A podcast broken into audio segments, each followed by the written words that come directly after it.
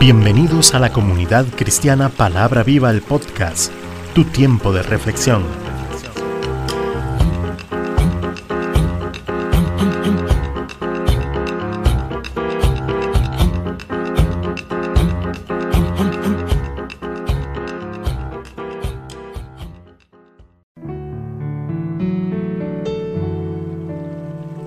Hoy con Cecilia Alpizar.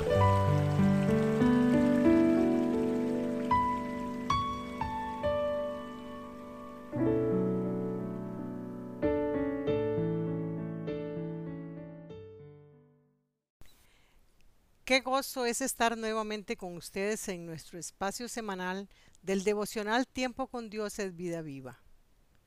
Les invito a abrir sus Biblias en Jeremías capítulo 32 y 33 y seguir nuestra meditación que hoy estaremos haciendo con la ayuda y guianza del Espíritu Santo. Pido a Dios que esta palabra sea de bendición a tu vida y que la guardes en tu corazón y la lleves al nivel de aplicación en tu vida. En el nombre de Jesucristo. Amén. Jeremías capítulo 32. Señal de restauración futura.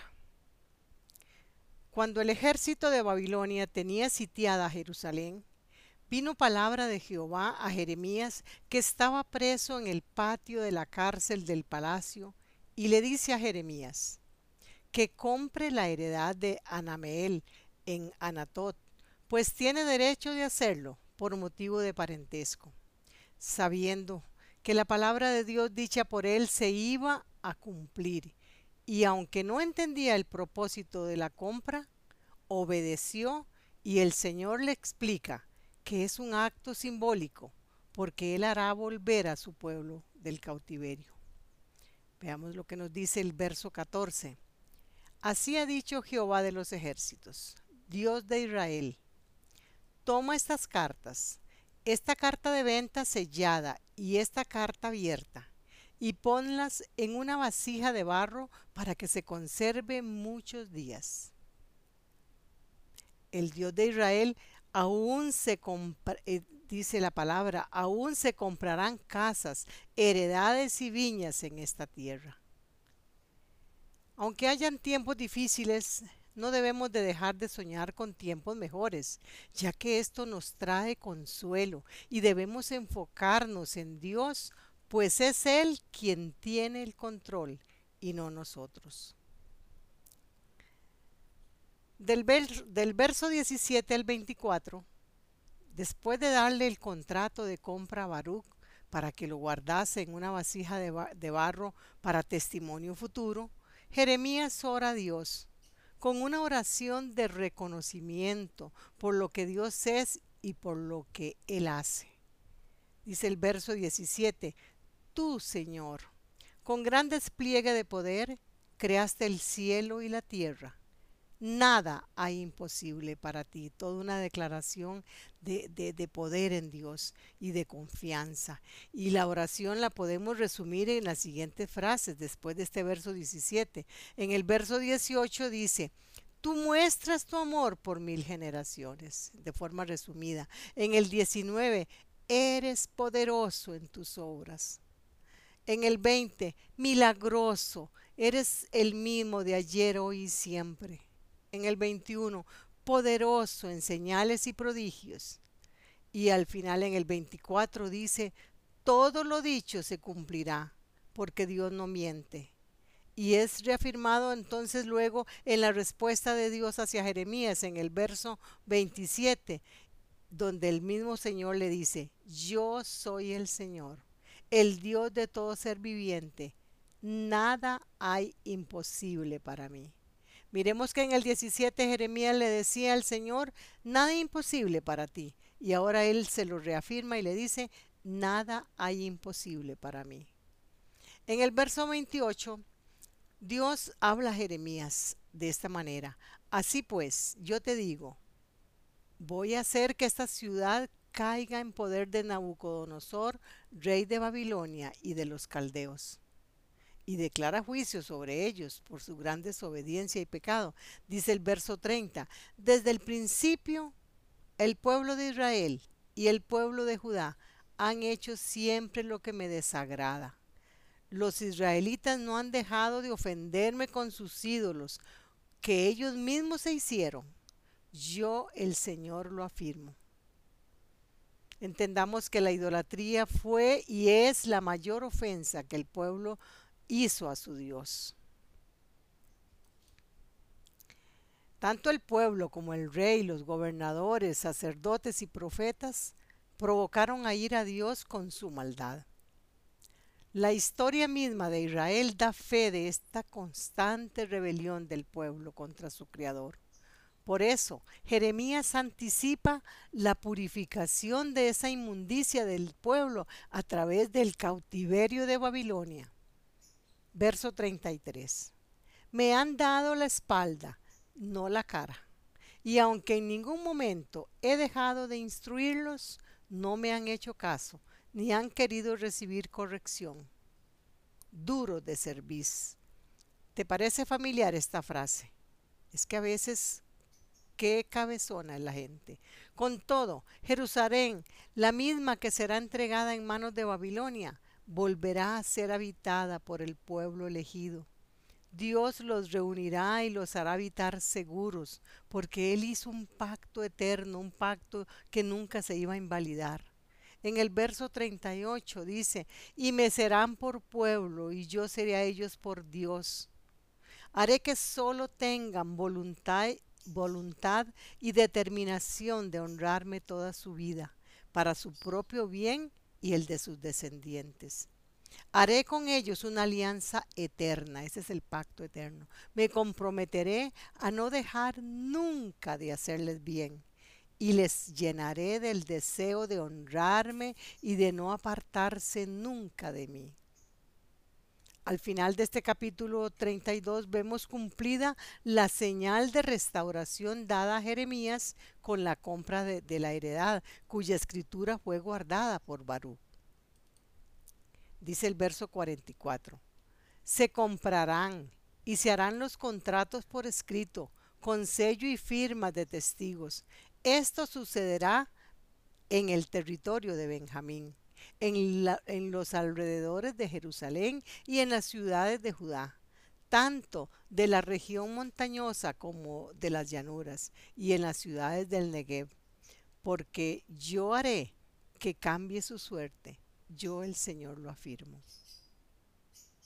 Hay algo muy importante en el tema del pacto y es la promesa del Dios Emanuel, o sea, el Dios con nosotros. Esa promesa dada miles de años antes y nosotros hoy disfrutamos de, esa promesa maravillosa. Dice el Todopoderoso prometió que no nos dejará y que siempre estará con nosotros.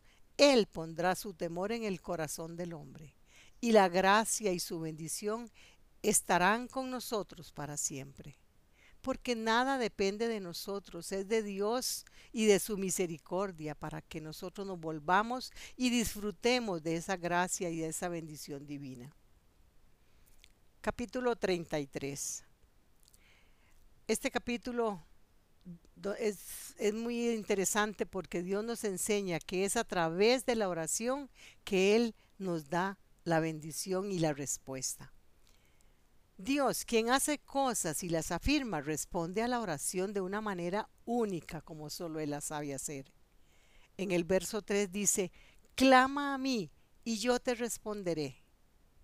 Clama a mí y yo te responderé.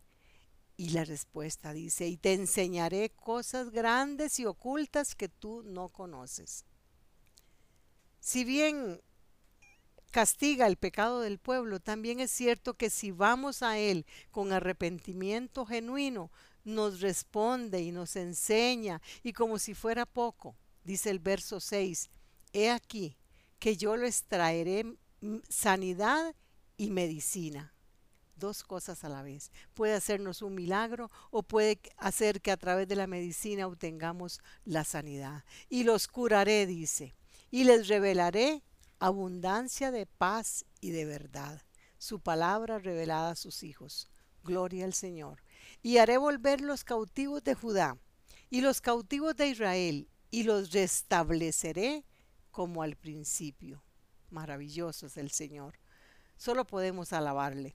Y los limpiaré de toda maldad con que pecaron contra mí, y perdonaré todos sus pecados con que contra mí pecaron y, y que contra mí se rebelaron.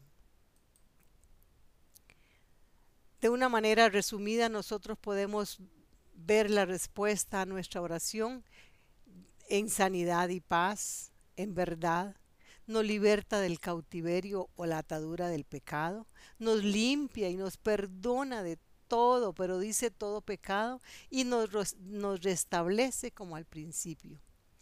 Jeremías profetiza que el día que se cumpla la restauración prometida, habrá gran gozo y alabanza. Y hoy nosotros nos unimos a este pueblo diciendo en el verso 11, Alabad a Jehová de los ejércitos, porque Jehová es bueno, porque para siempre es su misericordia. Voz de los que traigan ofrendas de acción de gracias a la casa de Jehová, porque volveré a traer los cautivos de la tierra como al principio, ha dicho Jehová. Esto es maravilloso cuando nosotros podemos decir que el Señor es bueno porque para siempre es su misericordia, porque Él trae bendición a sus hijos. Y entonces nosotros como ofrenda de acción de gracias alabamos y bendecimos al Señor por lo que Él hace, por lo que Él es, y nosotros solo adoramos y bendecimos al Rey de Reyes y Señor de Señores. El pacto mesiánico de Dios es anunciado como parte de esta restauración en el verso 15 nos dice, en aquellos días y en aquel tiempo haré brotar de David un renuevo de justicia y haré juicio y justicia en la tierra. No faltará a David descendiente que se siente en el trono, ni sacerdote que ofrezca ofrenda y sacrificio a Dios, o sea, un sacerdote de una vez y para siempre. Dios hará brotar un renuevo de justicia que es Jesucristo. Y las promesas que Dios estableció con Israel se cumplen a cabalidad por medio del Mesías, restaurándose de manera íntegra la adoración a Dios.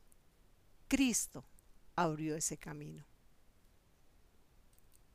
Oramos. Señor y Padre nuestro aunque nos encontremos rodeados de enemigos, hay certeza de que si alzamos nuestros ojos al cielo, de ti, Señor, vendrá nuestra ayuda. Qué gran privilegio poder clamar al Todopoderoso, porque sabemos que nos responderás para dar a conocer tu bondad y tu misericordia, sobrepasando aún nuestro entendimiento. Gracias, Dios por estar en tus planes y propósitos de restauración. Sabemos que en ti todo, todo se cumplirá en el nombre de Jesucristo. Amén. Hasta la próxima semana, si Dios lo permite. Soy Cecilia Alpizar desde Santa María de Dota, San José, Costa Rica. Bendiciones.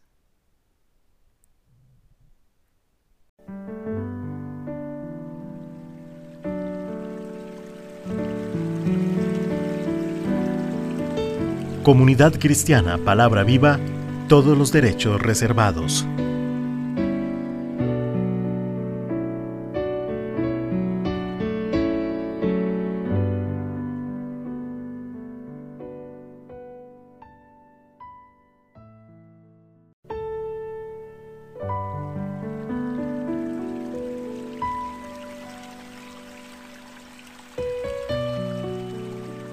Gracias por escuchar este episodio. Si te ha gustado no olvides compartirlo y valorarnos en nuestro correo electrónico adelgado ch54 gmail.com Bendiciones.